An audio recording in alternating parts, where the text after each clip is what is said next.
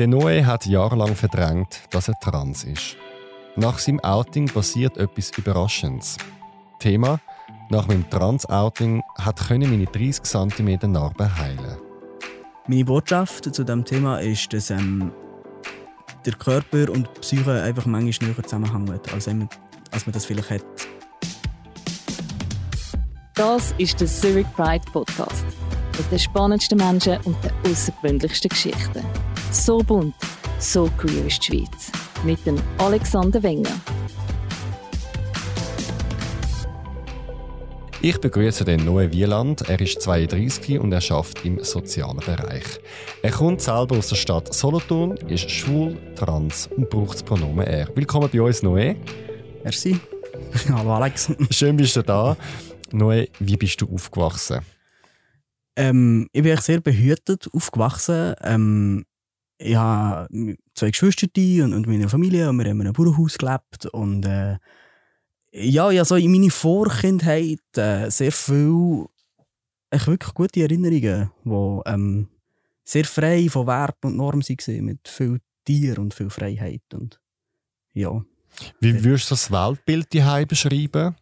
Was sind so Werte, die wichtig sind und natürlich auch ein bisschen zum Thema Mann, Frau auch?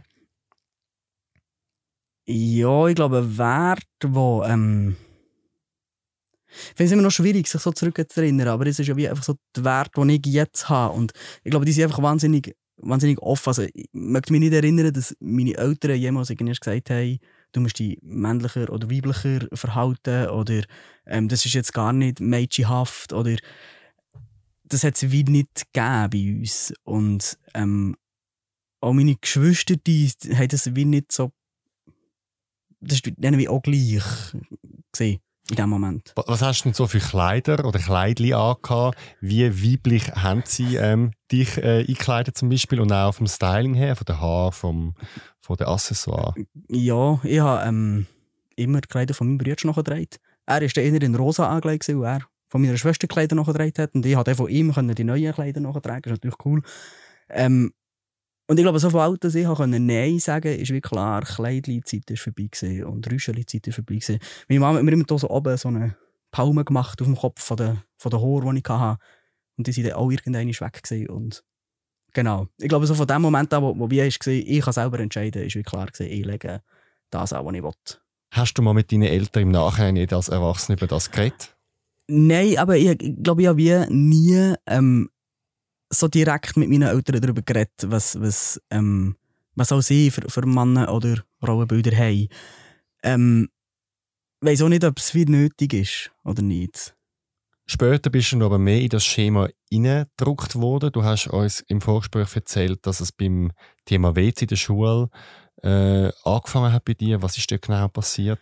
Genau, ich glaube auch, das ist wie so, eben, ich bin in einer, in einer wunderbaren kindlichen Bubble aufgewachsen, wo irgendwie so wo das einfach alles wie keine Rolle gespielt hat. Und dann bin ich in die Schule gekommen und dann ist das vom einen Tag auf den anderen hat wie eine Rolle gespielt, auf welches WC das gehst. Weil früher war es selbstverständlich, gewesen, bei meinem Vater mit oder bei meinem Bruder mit und plötzlich ist das wie nicht mehr gegangen. Oder ähm, die Umziehkabine ist, ist, habe ich mit dem Mädchen müssen gehen und einfach alles so genormte Sachen, die halt einfach in einem Schulsystem sind.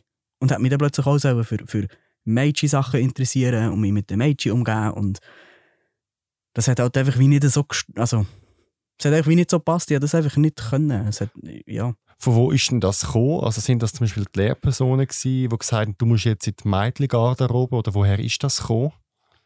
Ja, ich glaube, das ist ein System, das schon seit ganz, ganz vielen Jahren einfach so funktioniert und du bist ein Mädchen oder du bist vermeintlich ein Mädchen, also hast du dich auch so zu verhalten oder du hast in dieser Garderobe nichts zu suchen oder so Sachen. Und ich glaube, das ist nicht einmal, dass die Lehrer von dort so wären oder irgendwie gesagt haben, hey, weißt du was, äh, du musst jetzt, sondern man weiß es ja manchmal vielleicht einfach gar nicht besser.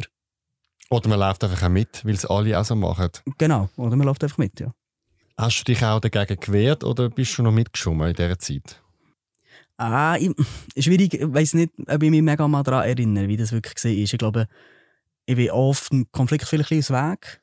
Ähm, was aber natürlich auch unangenehme Situationen gegeben hat. Und natürlich dann, ja, gerade Buben, ja, bist du jetzt ein Bube oder bist du ein Mädchen, das hat es natürlich dann schon oft gegeben. Also du bist dann in Bubengarderobe? Nein, in der Schule, nein, nein, in der Schule eigentlich nicht. Aber so in Situationen, wo, ähm, ich weiß auch nicht, wenn wir irgendwie in der Öffentlichkeit aufs WC sind, bin ich lang, lang, lang in die Buben oder in die Männer, aufs Männer-WC. Und wie haben sie reagiert auf dich? Ich glaube, das hat man dann wie gar nicht gesehen, weil ich als Bub einfach, oder als Kind ausgesehen habe wie ein Bub. Ich glaube, das ist wie... Also vor der Pubertät im Fall Genau, vor das der Pubertät, genau. Und da ist natürlich auch eben Badhose in der, in, im Schwimmbad und so ist auch alles kein Problem gewesen. In der Pubertät hast du angefangen Volleyball zu spielen. Was hat das für die, bei dir für eine Rolle gespielt? Genau, ja, ähm, ja, die von Volleyball spielen ist echt eine ziemlich witzige Geschichte, weil ich wollte Handball spielen und habe Volleyball mit Handball verwechselt und seitdem spiele ich Volleyball. Das ist wie so ein bisschen, ja. Ähm, und Volleyball ist sehr äh, ästhetischer Sport mit sehr ähm, körperbetonten, sehr engen Dress und, und es ist sehr Volleyball ist sehr männlich und sehr weiblich und, und beides hat so ein bisschen Charakter und ähm, für mich war das Volleyballteam so, gewesen, so ja, ich dort gelernt, in der Pubertät eine Frau zu sein. Also habe gelernt, wie, wie, wie duschen die Frauen, wie pflegen sich Frauen, wie reden Frauen, wenn sie untereinander sind, wie verhalten sich Frauen, wenn sie untereinander sind. Und das ist ja alles Zeug, das ich bis dahin gar nicht unbedingt können üben Und das ist dort wie so, ähm, ja, wie so ein Lehrplatz gewesen. Wie, wie bin ich eigentlich eine Frau? Das heißt, du hast damals das wie angefangen kopieren, was du siehst. Hast du damals schon gefunden, das passt eigentlich nicht zu mir, aber ich mache es jetzt einfach, weil man es macht? Ähm, oder hast du dort einfach gefolgt, sozusagen? Ich glaube, ich habe wie ein bisschen weit ähm, gefolgt. Also wie so, eben, es ist wie, die engen Hosen gehören einfach zum Volleyball spielen. Das hat wieder zugehört. Ähm, aber ich war nie so, gewesen, dass, dass ich in der Garderobe mich nachher eine Stunde lang geschminkt hat oder so. Das habe ich nicht gemacht. Oder auch, wenn wir da rausgekommen sind, habe ich einfach das angelegt, wo mir es wohl war drinnen. Und das sind meistens, oder eigentlich immer, Mannenkleider gewesen. Und gleich hat es eben so Sachen gegeben wie, ja, irgendwann ist gekommen, ja, jetzt musst du halt mal vielleicht deine Beine rasieren oder musst die unter den Armen. Einfach da, alles das Zeug, das halt sehr feminin oder sehr den, den Frauen zugeschrieben wird. Das heißt, zusammengefasst hast du im Volleyball sehr weiblich gelebt und all die Codes übernommen von der Gesellschaft, aber sonst in deinem Leben, wo du hast können wählen, sehr männlich. Ja, oder glaubst einfach immer so, wie so an der Grenze davon, dass es wie, ähm, dass wie niemandem aufgefallen wäre, dass ich trans bin. Weil das habe ich ja wie, das wäre ja mega schlimm gewesen. Also in dem Moment wäre das für mich mega schlimm gewesen, dass irgendjemand ähm, gemerkt hat, dass ich trans bin. Hast du damals schon gespürt, dass du trans bist? Oder hast du nur schon den Begriff kennt? Nein, ich glaube, ich habe den Begriff nicht kennt. Ich bin aber halt auch in einem Alter, wo wir ich habe nicht einfach so schnell ins Internet können. Bei uns ist das erst gerade so aufgekommen und ich bin dort auch nicht so versiert gewesen. Und ähm, ich habe immer gewusst, wenn ich einfach immer gewusst, hey, Zuschreibung ist für mich eigentlich, dass ich ein Mann bin, wenn ich mir das selber auch kann zuschreiben kann. Aber habe wieder den Begriff, oder, dass es, ich habe zwar auch gewusst, dass es Transmenschen gibt, und meine Mutter hat mir dann auch Bücher heimgebracht, die ich irgendwie lesen konnte. Aber ich habe mich wie gar nicht getraut, in das Thema reinzugehen, weil ich eben die Angst da war. Hey, vielleicht merkt es da irgendjemand. Wie war für dich dann die Pubertät? Punkto das erste Mal verlieben, erste Kuss, Sexualität, sexuelle Orientierung? Verwirrend, äh, sehr verwirrend. wie, ja, irgendwie ähm, macht der Körper Sachen, wo, wo du eigentlich gar nicht willst, die gar nicht stimmen. Ähm, ich hatte noch das Pech, gehabt, dass ich von sehr, sehr prägter Oberweite, ähm, ja, wirklich schnell, schnell grosse Oberweite hatte. In der Oberstufe hatte ich so den ersten Crush. Gehabt, aber dann so auf eine Frau, aber das ist nicht so, ich bin nicht so richtig verliebt, sondern es war so, so, ja, irgendwie, man entdeckt sich dann so klein und vielleicht und, und, und habe ich gemerkt, ja, eigentlich stimmt das auch gar nicht so. Ja, und habe eigentlich, glaube ich, sehr, sehr wenig Erfahrungen gesammelt. Wirklich so, ich, ich weiß auch nicht, zwischen 16 und 20, wo das vielleicht so mega losgeht. Ja, halt einfach, weil, ich mich wie auch geschämt habe für meinen Körper oder wie ich das Gefühl hatte, hey, ich gar nicht, dass mein Körper jemand nackt sieht oder ich mich gar nicht abziehen von jemandem und schon gar nicht anlängen. Und ich glaube, das hat sich schon ziemlich schwierig gestaltet. Wie würdest du das Phänomen heute rückblickend bezeichnen? Was ist das damals gewesen, was sich für dich falsch angefühlt hat? Ja, ich glaube, falsch hat sich vor allem einfach angefühlt, dass, äh, dass einfach gewisse Sachen nicht, nicht zu meinem Körper gehört haben. Also es ist ja wie so, ja, auch nicht, dort ziehst du dich ab und, und merkst einfach so, hey, es, es stimmt es stimmt nicht, es hat wie anders ausgesehen. Und das ist ja schon allein mega, mega schwierig zum Verkraften. Und nachher habe ich das auch immer beim Volleyball noch gehabt. Also es ist ja wie so, in der Umziehkabine nachher siehst du andere, die irgendwie mega zufrieden sind in ihrem Körper oder die halt ja, langsam ihre Brüste pushen und so. Und einfach immer gemerkt, ja, irgendwie mh, hm, passt nicht so.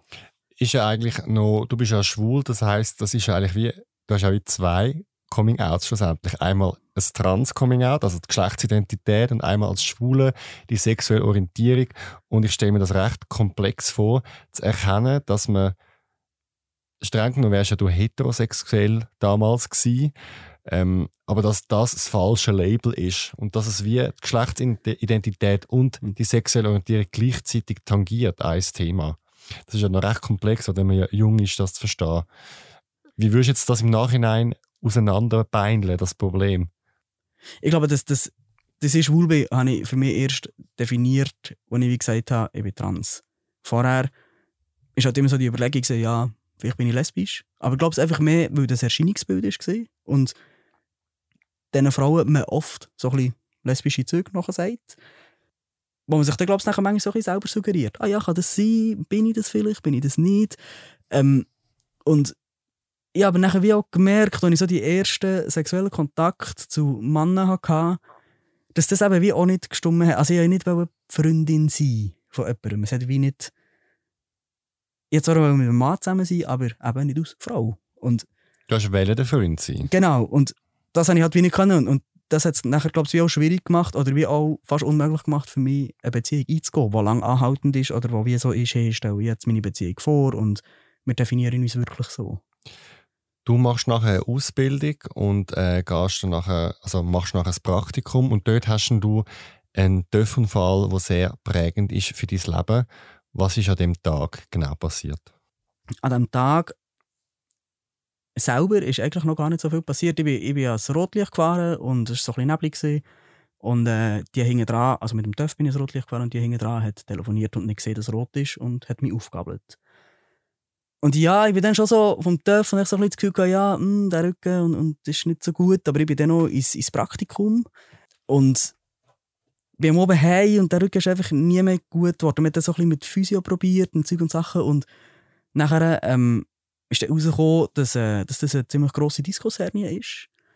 Und ähm, musste die, den Rücken so operieren mit sehr jung. Ich bin dann 22 gewesen. Ja, hafte mich nicht drauf, so in diesem Alter. Ähm, und das ist eigentlich gut gekommen in dem Moment. Und ich habe nachher zwei Monate später, nach, der, nach dem Unfall, habe ich das Gefühl gehabt, ich kann jetzt eine Woche ins Volleyballlager. Und das hat nicht verhebt. Und ähm, nachher äh, hat man den Rücken müssen verschrauben, weil die ähm, Bandscheiben wie abgestorben sind, zwischen die sind nicht versorgt worden. Und als ich nach der Operation aufgewacht bin, habe ich Bauchnabel abwärts beide Beine nicht mehr gespürt. Ähm, ich konnte nicht mehr laufen, ich konnte nicht mehr stehen, ich konnte nicht mehr auf dem Bettrand sitzen ja, und hat das, ja, bin nachher dort gehockt in dem, oder gelegen in diesem Spitalbett und habe wie eine neue Situation von meinem Leben vor mir gehabt. Was war dann die Diagnose dort? Ja, sie haben einfach immer von ähm, Lagerungsschäden, von Operation geredet. Wir haben aber eigentlich auch nie gewusst, ob es restlos wieder zurückkommt. Und dann war es so ein bisschen, also so ein bisschen vage. Gewesen. Man hat das nicht so recht, ja, schaut. Ärzte, die nachher nicht so richtige Aussagen machen. Ja, genau. Was hast du alles für Folgen von dem Unfall? Kurzfristige Folgen waren sicher, ich war sehr lange in Reha. Also ich musste alles wieder alles müssen, müssen lernen, ich musste lernen laufen, ein bisschen auch wieder müssen lernen aufs WC gehen. Das ist natürlich in meiner Situation sehr unangenehm.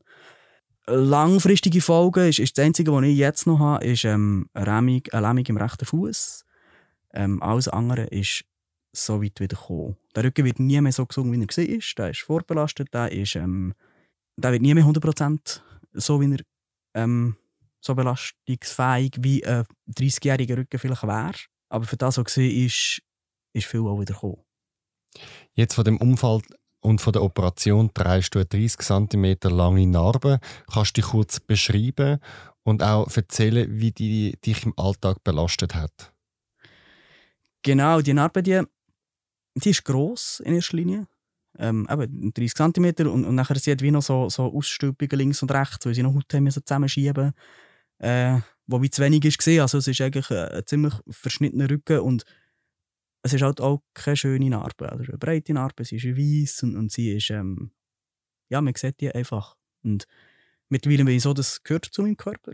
Ähm, aber ganz lang bin ich immer, ziemlich auf Kriegsfuß mit dem Körper, äh, mit dieser Narbe. Und die Narbe, die hat sich halt einfach immer wieder entzündet. Die Narbe hat immer geitert und, und die Narbe ist immer ähm, so ein bisschen offen gewesen.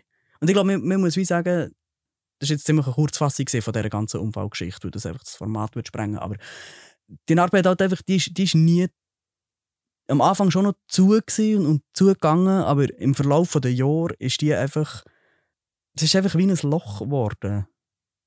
Würdest du sagen, es ist eine Art wie eine offene Wunde, die wie nie verheilt, die immer feucht ist, die immer eitert? Oder wie könntest du das beschreiben?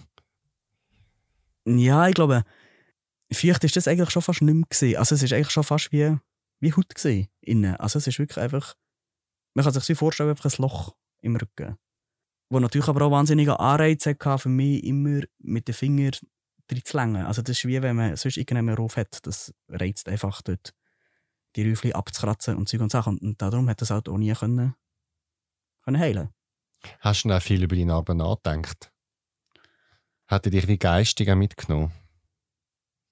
Mm, ich glaube, in der Spitzenzeit war die Narbe ein Vorwand, gewesen, ähm, etwas vorzuschieben, dass es mir nicht so gut geht, wie es mir vielleicht gehen sollte. Und das war wie einfacher. Gewesen. Eine Narbe vorzuschieben, einen Unfall vorzuschieben, zu sagen, hey, mein Körper kann nicht mehr das, was er mal können. Und, und ich glaube, das ist wie einfach immer ein grosser Vorwand aus der Angst heraus, dass jemand hinten dran blickt. Und irgendwann habe ich natürlich nachher wie auch gelernt, mit diesen Arbeit eigentlich ähm, die als nützlich zu brauchen. Wie hast du das gemacht? Ja, zum Beispiel, habe einen Hausarzt und das ist wirklich ein wahnsinnig guter Hausarzt. Und ähm, der hat mir oft gesagt, Schau, ich glaube einfach nicht, dass das nur körperlich ist, was dich begleitet. Er hat mir nie gesagt, du bist psychisch krank oder so, das hat er nie, nie ins Mund genommen. Aber er hat immer gesagt, da gäbe es noch etwas anderes. Und er hat mir auch immer gesagt, irgendwann wirst du mir danken dafür. Und in dem Moment habe ich gefühlt, ja, komm, weißt du was. Aber jetzt eben das grosse Merci raus. ähm, und er hat so ein bisschen eigentlich für mich entschieden, dass, dass ich wie auch psychologische Hilfe in Anspruch nehmen muss der ist halt wirklich sehr lang, ist, ist es einfach immer um den Körper gegangen und ist immer um die Narbe gegangen und es ist eigentlich nie darum gegangen, was mich wirklich beschäftigt. Also es ist ja schon ein Teil, der mich beschäftigt, aber es ist wie es ist immer viel einfacher gewesen, zu sagen, ah, ich kann jetzt nicht mehr gleich arbeiten, wie ich vielleicht will, ich kann nicht mehr gleich Volleyball spielen, wie ich will, ich kann nicht mehr, ähm, ich kann nicht mehr einen Marathon rennen, wie ich will, das wird ja auch sonst nicht, aber einfach so Sachen, das ist immer wie viel einfacher gewesen, das vorzuschieben könnte man jetzt ein bisschen philosophisch das zusammenfassen? Du hast die Narben nicht akzeptiert, wie du die Transi nicht akzeptiert hast. Und es ist eine Art wie eine offene Wunde da gewesen, weil, und du hast wie weggeschaut. Ja, oder ich glaube philosophisch vielleicht mehr im Sinn von ähm, schau eigentlich her, es geht mir eigentlich so schlecht, dass ich wie mein Rückgrat muss zeigen.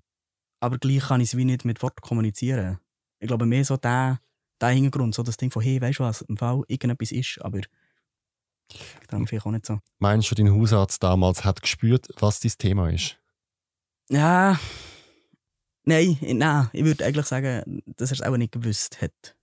Aber er hat recht gehabt, es hat dich etwas beschäftigt. Er hat recht gehabt, das muss man sagen. dann ja. gehen wir jetzt mal dort rein. Wo hat es aber bei dir angefangen, in dir angefangen zu arbeiten, zu dir zu stehen?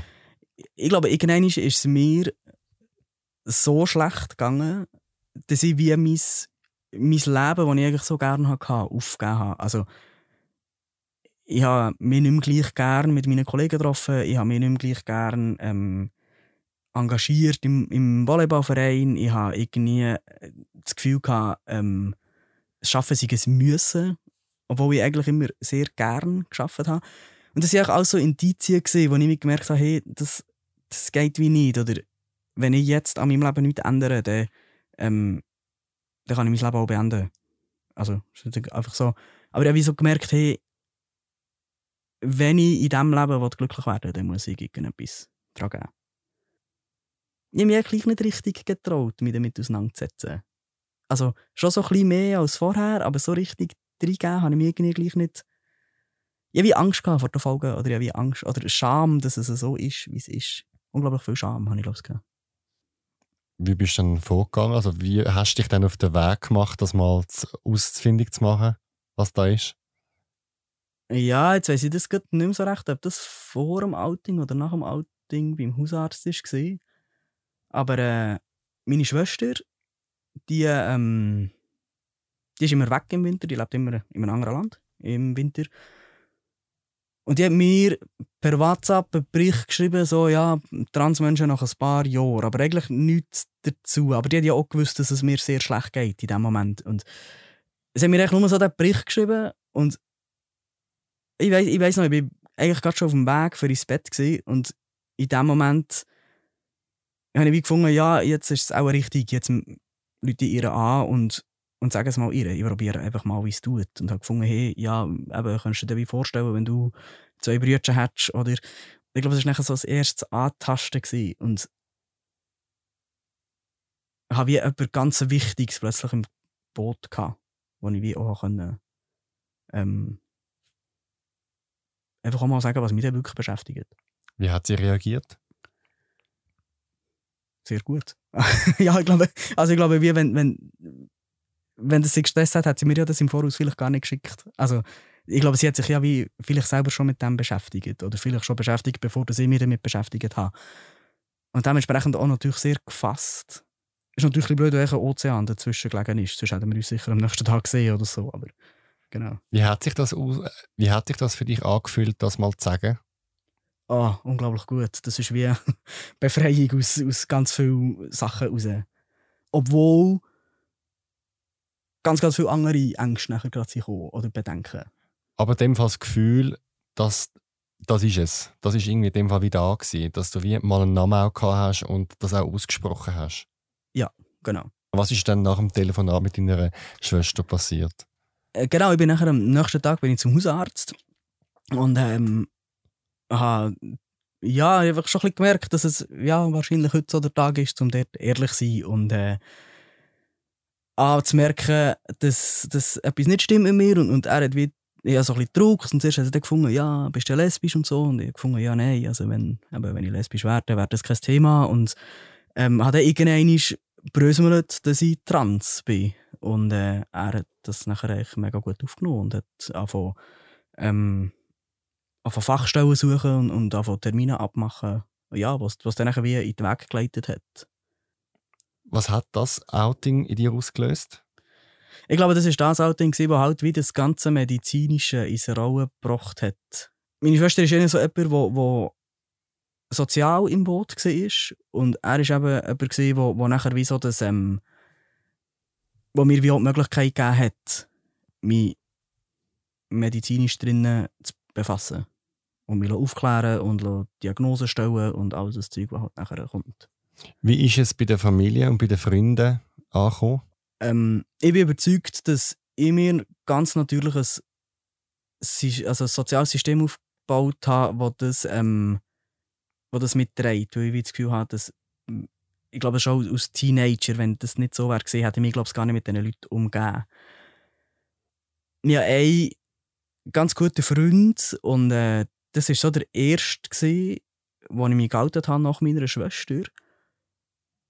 Und es war echt ziemlich cool. Gewesen, ich, dann auch war im Spital, gewesen, eben mit dieser Arbeit, weil die nicht, nicht äh, da hat, wie sie erzählen. Und er war eigentlich schon so auf dem Weg für raus und hat eigentlich schon ein Grinder-Date abgemacht und so. Und äh, ja, dann bin ich da gelegen und dann so bröselt, eben, dass, dass ich trans sind und dass ich das jetzt länger abklären und so. Und äh, er hat gefunden, ja, er muss jetzt erstmal schnell sein Grinder-Date versetzen. Ähm, er kam nachher wieder und hat dort mal geschrieben. Und ja, und, und hat mega ehrlich, äh, ich glaube, er ist echt dort und gefunden, ja, ich weiß im Fall gar nicht, was ich soll sagen aber es ist im Fall wie okay. Aber ähm, ja, schauen wir im Fall einfach weiter. Und ich glaube, es sind auch so Situationen, die es einfach unglaublich schön machen. So dass, hey, ich bin im Fall einfach ehrlich, ja, ich weiß nicht, was ich soll sagen aber packen wir im Fall zusammen schon. Und so Sachen habe ich natürlich ganz viel erlebt. Und äh, bei Familie ist äh, ja, mein, mein Bruder war ziemlich unspektakulär gewesen und bei meinen Eltern, ich habe mich an meinem 30. Geburtstag bei meinen Eltern gehalten. Und mein Vater hat gefunden, ja, ich habe gemeint, du bist lesbisch, aber so ist auch gut. Also, das war so ein bisschen, das sehr pragmatisch gesehen und äh, ja, ich glaube, meine Mom hat sich vielleicht noch so ein bisschen Vorwürfe gemacht von, hm, hätte ich es früher gesehen, hätte ich früher müssen wo ich wie muss sagen, ja, nein, nein, eigentlich nicht. Also ich hätte wie auch etwas können sagen oder es hat wie auch andere Instanzen gegeben, die ja hätten können das auch mittragen. Also einfach so das, das Gefühl von, hey, du trägst im Fall nicht irgendeine Schuld dran. Das ist, oder Schuld ist vielleicht falsch, aber du bist im Fall nicht die Person, die das hat entscheiden nur, wir reden gerade noch ein bisschen weiter über deine Geschichte und als nächstes reden wir darüber, was mit deiner Narbe nachher passiert ist. Doch zuerst kommen wir zu unserem Thema Aufruf. Schwule Sau. Das Schimpfwort hast du als Kind auf dem Pausenplatz regelmäßig selber gebraucht. Du hast früher noch schlecht über die LGBTIQ-Community gedacht. Doch dann hat sich dein Leben verändert. Vielleicht durch ein Coming-out in deinem eigenen Umfeld oder du hast selber gemerkt, dass du queer bist. Wolltest du über deine Verwandlung reden? Komm in den Podcast. Mein Thema demnächst. Ich schäme mich, dass ich früher homophob war. Wird mein Gast, bewirb dich via Formular auf zurichpridefestival.ch unter Podcast oder mail mir auf podcast.zhpf.ch. Dort kannst du auch Lob, Kritik oder Themenvorschläge schicken. Folge uns auf Social Media, wir heißen Zurich Pride, auf Instagram und Facebook. Abonniere uns jetzt auf Spotify und Apple Podcasts. Redaktion von der Erfolg Livia Grossenbacher und Produzent Kevin Burke. Zurück zu dir neu und zum Thema nach dem Trans-Outing hat können meine 30 cm Narben heilen. Dann kommen wir jetzt zu der Geschichte und zu der Verbindung psychische Gesundheit und physische Gesundheit. Was ist nach dem Outing passiert in deinem Körper? Genau, ich glaube, nach meinem Outing ist in erster Linie eben passiert, dass, dass ich wie habe, wir können eingestehen, dass der Rücken auch darf gesungen oder gesünger werden. Ähm, was damit zusammenhängt, eben, dass, dass man hat die Narbe nochmal gereinigt und nochmal operiert und ähm, habe nachher auch wie, wie einfach zuverlässiger das Antibiotika genommen und das eigentlich gar nicht mehr wollen anbrennen. Und ich glaube, das ist das, was ähm, wo das Outing wie gemacht hat, so dass hey, wisst ihr was, ich muss im Fall jetzt mein Rückgrat nicht mehr zeigen, sondern es ist im Fall jetzt, jetzt können wir zusammen weiter schauen. Ähm, ich brauche zwar noch Hilfe für das, ich schaffe das vielleicht nicht allein, ähm, aber wenn mir jemand hilft dabei, dann, dann funktioniert das. Wie lange ist dann gegangen, bis die Narbe verheilt ist und wie definierst du verheilen? Was hat sich verbessert? Genau, das ist, ist ziemlich lang gewesen. Das ist fast ein halbes Jahr gewesen. Ähm, halt einfach, weil man das auch hat müssen. Ich hatte so einen WAC-Verband, das ist wie so ein medizinischer Verband, wo ähm, man tut wie so einen Schwamm mit Wunden, wo das immer feucht behalten und das wird nachher wie von unten auf ähm, wird das wie wird neue Haut gebildet und einfach der Obersteil wird nachher noch kosmetisch eigentlich verschlossen ich glaube, das halbe Jahr ist, ist unglaublich gut gewesen, weil es halt auch so ein bisschen war, weil das halbe Jahr auch so war, dass ich mich wahnsinnig fest damit beschäftigen ähm, mit mir und mit meinem Transsein. Und gleichzeitig habe ich mich aber nicht mehr so von heute auf morgen von dieser Arbeit verabschieden. Sondern ich glaube, es war so eine, eine langsame Verabschiedung und gleichzeitig ein Start in, ins Neue, ins Unbekannte, in das, was so lange Angst hat gemacht Kannst du noch konkret sagen, was früher wehten hat und was nachher besser war? Wahrscheinlich würdest wie bei einem Foto ähm, die nebeneinander was würde man dann sehen im Vergleich? Ja, im Vergleich würde man beim einen Fleisch und Sehnen und Knochen sehen und beim anderen eine Narbe, die zwar nicht schön ist, aber die geschlossen ist und, und eine Narbe ist, Narbengewebe ist. Woher kommt dein Gedanke, dass das mit dem Trans-Outing verknüpft ist? Ich glaube, ähm, der Gedanke kommt davon, dass die Narbe selber sehr psychische Komponenten hat. Und davon, dass das nach dem Outing das nachher einfach auch so rasant, so viel schneller gegangen Also einfach so, so schnell gegangen ist, bis es dann, also schnell, einfach bis es geheilt ist. Wie geht es dann jetzt heute gesundheitlich? Was für Schäden sind noch da und was kannst du wieder machen? Aber körperlich ist ganz klar, dass ich, ich werde nie mehr ganz gesungen. Körper habe. Ähm, das ist aber mittlerweile wie auch okay. Also ich habe wie, wie ähm, sehr viele Sachen wieder machen. Ich kann nicht 10 Stunden wandern, das funktioniert nicht. Aber ähm, ich kann ins, ins Fitness und, und kann dort Kurs besuchen, wo, wo mir Freude machen, wo, ähm, wo mich auch so ein bisschen fit halten. Und das ist wie auch, glaube ich, ein wichtiger, wichtiger Punkt davon. Noah, du hast dich selber bei uns gemulden, um deine Geschichte zu erzählen, weil es dir wichtig ist, zum Thema psychische Gesundheit und körperliche Gesundheit zu reden und wie die auch vernetzt sind. Was ist denn deine Botschaft zu dem Thema? Meine Botschaft zu dem Thema ist, dass ähm, der Körper und die Psyche einfach manchmal näher zusammenhängen, als, man, als man das vielleicht hat oder vielleicht denkt. Ähm, in meinem Fall war jetzt das die Narbe, die mir ganz klar gesagt hat, hey, du musst jetzt weiter. Und ich glaube, hinter dieser Botschaft steckt der Aufruf von hey, ähm, habt keine Scham, nach Hilfe zu holen in irgendwelcher Form. Sei das ähm, professionell, sei das in Büchern, sei das in der Community, im Internet oder wo sonst auch immer. Aber habt ein bisschen Selbstliebe, auch wenn es manchmal schwerfällt. Glaubst du, dass die Leute das amigs nicht sehen wollen, dass zum Beispiel Sachen, die im Körper nicht funktionieren, dass es auch psychische Komponenten haben können? Ich glaube, sich zugestehen, dass etwas mit der Psyche ist, ist immer schwierig. Und es ist immer einfacher, das an den Körper zu schieben. Und ja, ich glaube, dass das manchmal Leute schwerfällt. Inklusive mir. Jetzt etwas, was bei dir mega interessant ist, du spielst immer noch Volleyball, aber du hast die Mannschaft ähm, gewechselt. Genau. Du spielst jetzt heute in einem Mannenteam. Wie war für dich der Wechsel? Gewesen?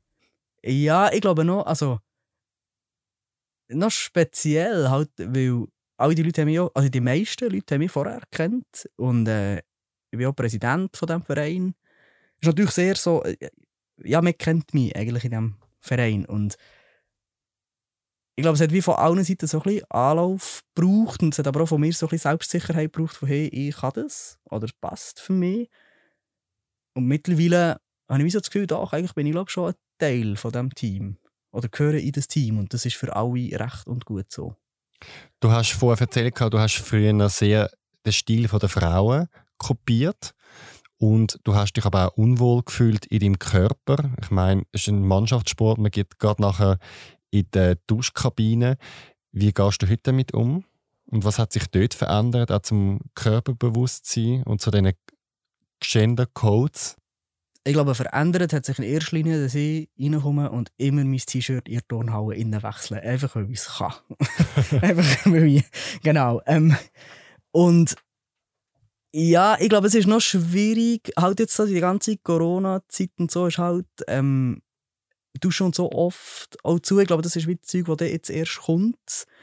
Ähm, was aber halt manchmal einfach auch Absprachen braucht und, und Ansprechen vor allem von Sachen. Und wie sagen, hey, ist das okay oder ist das nicht okay? Ähm, und ich glaube, da braucht es einfach ganz, ganz viel Offenheit. Und vielleicht auch ein bisschen Kulanz dafür, dass vielleicht jemand nicht ganz so gut mit einer Situation umgehen kann. Aber der auch nicht verurteilen dafür. Wie ist denn dein Verhältnis heute zu deiner Narbe? Es gibt Narben an meinem Körper, die ich bestimmt lieber habe. Ähm, sie ist, ist gut, ist sie am Rücken. Sie sind nicht alltag muss anschauen. Sie kann auswählen, wenn ich sie anschauen will und wenn nicht. Aber ein bisschen weit Frieden haben wir geschlossen, die Narbe und ich. Das ist doch ein schönes Schlusswort. Vielen Dank, Noe, für deine Offenheit. Ja, merci dir. Das nächste Mal im Zurich Pride Podcast Lila Waser, heute 80, hat in den 1960er Jahren nicht auf Frauen stehen und ist darum in ein Kloster, um sich von diesem Gedanken zu lösen. Und trifft dort am ersten oben im Kloster eine Nonne. Das ist wie eine Explosion, wie ein Blitz, der durch dich durchgeht. Das Gefühl kannst du gar nicht beschreiben. Du hast einfach das Gefühl, wow, das ist es. Das Thema verliebt in eine Nonne. Über 60 queere Geschichten Jetzt in der Mediathek vom Zurich Bright Podcast.